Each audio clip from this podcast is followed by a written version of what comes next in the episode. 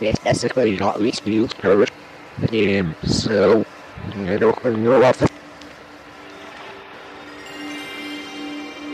Vaporwave.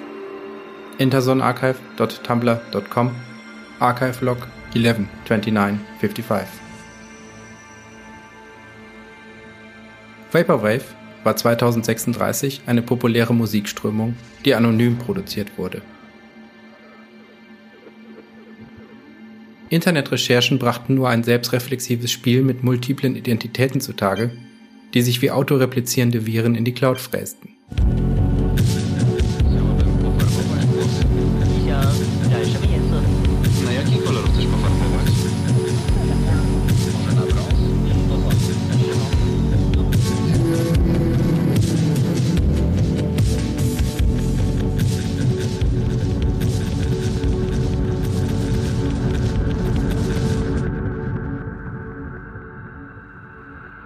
Die Alben erschienen in einem undurchdringlichen Dickicht von Synonymen, die an die PR-Strategien von multinationalen Konzernen erinnerten. New Dreams Limited, Laserdisc Visions, Prism Corp, Fuji Grid TV, Internet Club, DataViz.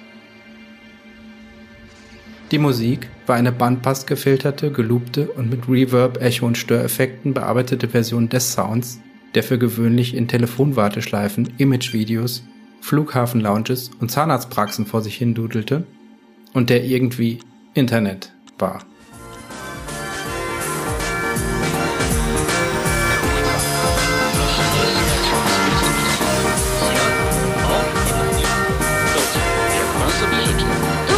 Wszystkie dialogi naszej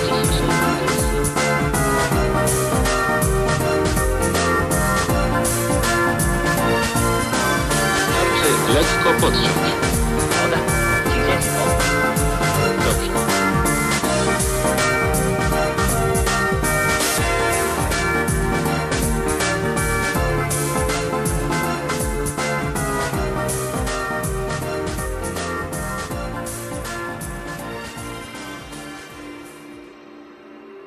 Sie klang abgehoben, seltsam körperlos, nach der grenzenlosen Leere, die sich hinter einer hochglanzpolierten Oberfläche verbirgt. Manche Tracks erinnerten an den endlos wiederholenden MIDI-Sound eines Computerspiels aus der 8-Bit-Ära, dem man hilflos ausgeliefert war, wenn man an einer besonders schweren Stelle feststeckte.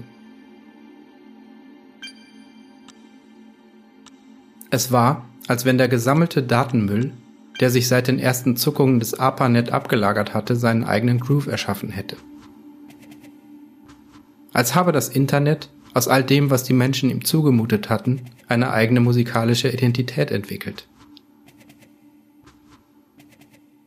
Autogenerierte Netzkompositionen, die zufällig an die Oberfläche gespült wurden.